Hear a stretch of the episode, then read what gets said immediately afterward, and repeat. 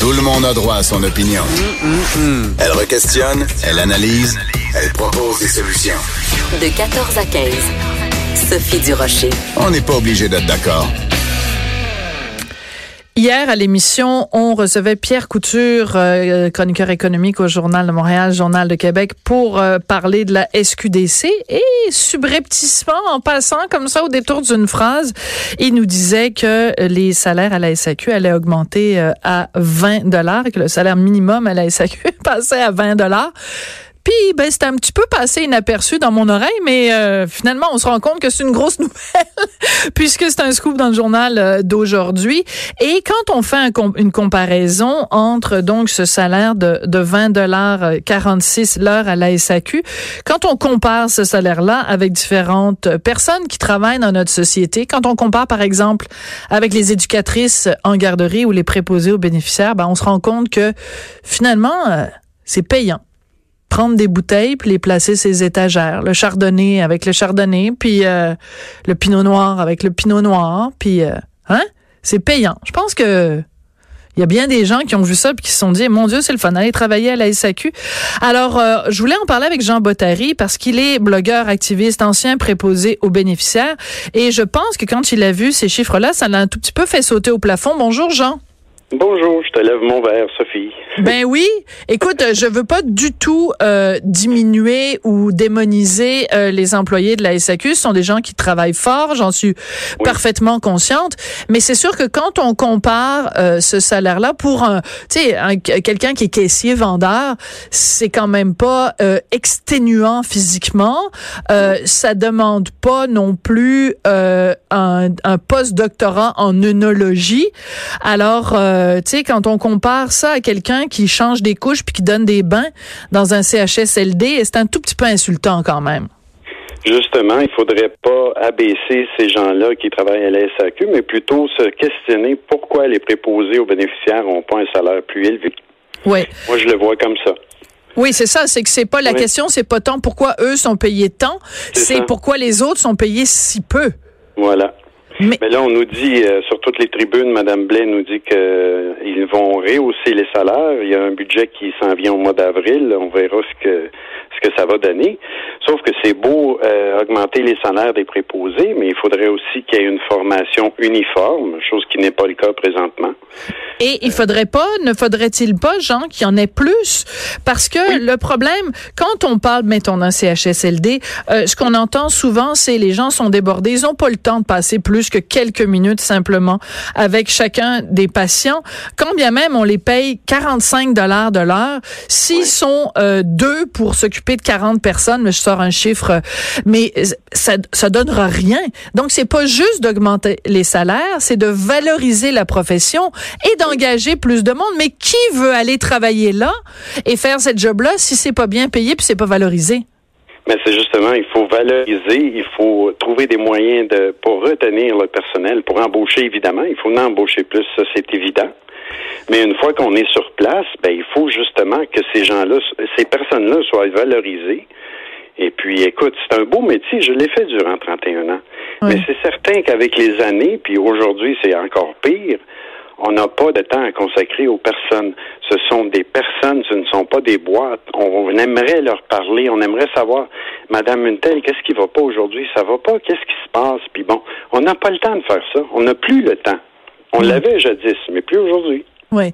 Euh, Marguerite Blais fait quelque chose qu'elle avait qu'elle avait promis qu'elle ferait. Elle avait fait des visites surprises.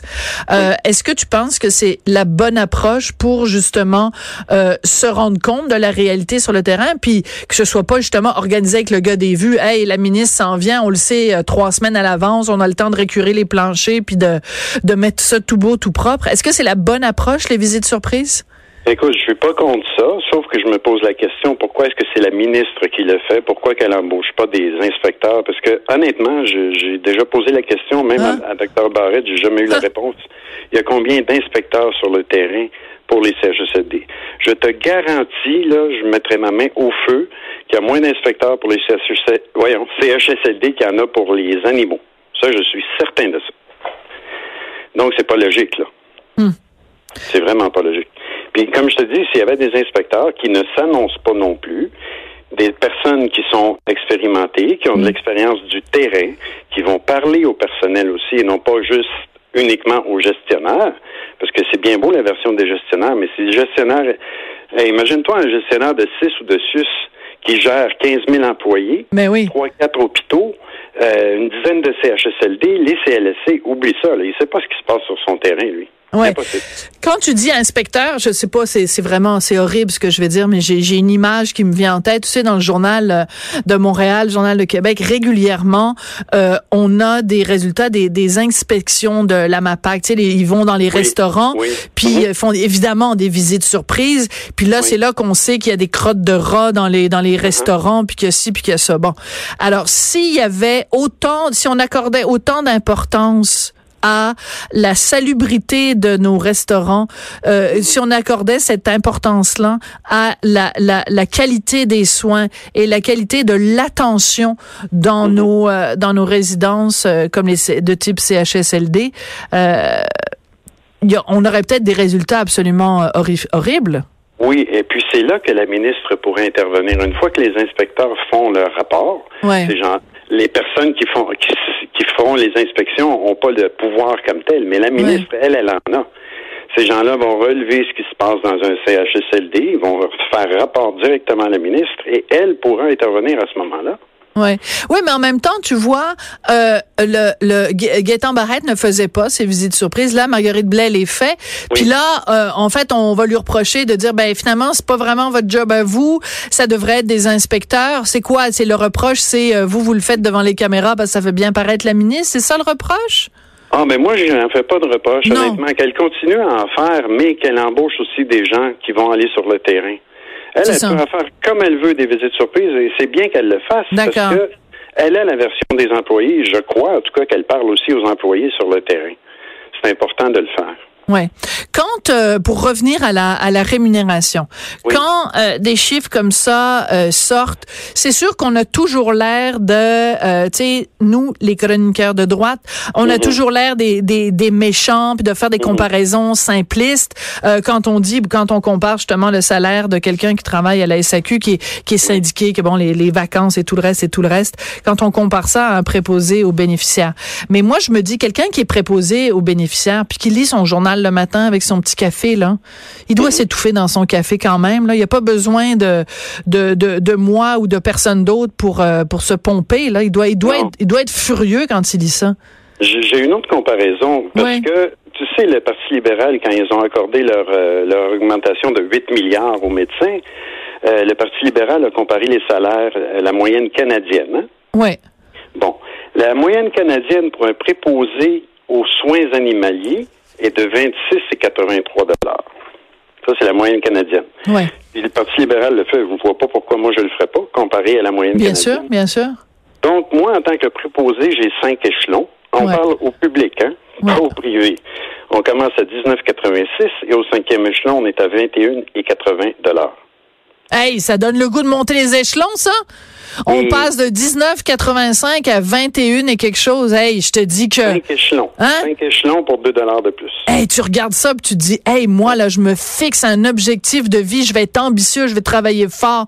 Hey, mon, mon, mon 2 dollars. je- Voyons donc, c'est quelle façon de motiver, motiver les gens, ça, 2 dollars, euh, monter les échelons pour gagner 2 dollars de plus? C'est terrible. Ima- Imagine au privé, Sophie. Je sais. Privé, c'est 12,50 dollars la moyenne. Hmm. Et ces gens-là passent la médication, donnent des injections d'insuline et tout et tout. C'est chose qu'on fait pas au public. En 31 ans, j'ai jamais donné une Tylenol, moi. Oui, oui, tu nous l'avais dit, tu nous Oui, l'avais dit, oui. tu nous l'avais déjà raconté.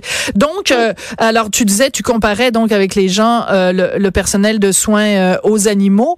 Euh, Est-ce que un argument qu'on pourrait utiliser pour être sûr de pas comparer des poires et des pommes, euh, Mhm. est-ce que la personne qui est préposée aux soins des animaux, c'est quelqu'un qui a fait plus ou moins d'études ou des études équivalentes à quelqu'un qui est préposé aux bénéficiaires? C'est quelqu'un qui en a fait moins. oui. OK. Alors, alors on va prendre on va prendre un temps de réflexion là, il est 14h51 là, on va prendre un bon un bon un bon 30 secondes pour réfléchir à ça là. Mhm. OK, tu fais moins d'études, tu t'en vas travailler chez un vétérinaire pour prendre soin des animaux Mhm. et tu es mieux payé que si tu fais des études pour devenir préposé aux bénéficiaires et euh, faire preuve de, de, de l'humanité la plus de base, là. prendre soin des, des gens qui ont construit la société, euh, prendre soin des gens qui sont vulnérables, prendre soin des gens qui ont besoin justement qu'on passe du temps avec eux, qu'on les écoute, qu'on les qu'on les qu'on leur donne de la tendresse puis de la bienveillance. C'est quand même complètement débile. Il y a autre chose, Sophie, euh, à laquelle on va réfléchir aussi c'est que je, suis loin d'être macho et sexiste. Mais ce que je vais te dire là, c'est la réalité du terrain. les ah, gens qui travaillent. Je sais où tu t'en vas. OK, vas-y. Ouais. Les milieux où il y a des hommes, comme l'INSAQ, au début, il y avait plus d'hommes que de femmes. La construction, euh, quel autre milieu que je pourrais nommer? Mon Dieu, il y en a, il y en a tellement. Euh, L'école bleue, ce sont des milieux masculins. Ouais. Donc, sont plus revendicateurs mm. que les milieux féminins. Ouais. C'est comme ça. Dans la réalité, Ah ben je vais te donner un contre-exemple, mon chéri. Oui. Euh, les euh, les médecins ça a été pendant des années, pour ne pas dire des siècles, une prérogative euh, masculine. Oui, oui. Bon, maintenant, il y a, il y a plus, quasiment plus de femmes médecins que, que d'hommes. Uh-huh. Pourtant, on peut, dire qu'au Québec, les médecins ont jamais été si bien payés que depuis que c'est des hommes, euh, des femmes médecins. On va se quitter là-dessus, Jean, malheureusement, parce qu'il est 53, puis il faut que je quitte. OK, mais, à la prochaine. Mais tu réfléchiras à ça, puis tu me répondras sur Facebook. Oui, c'est bon, OK.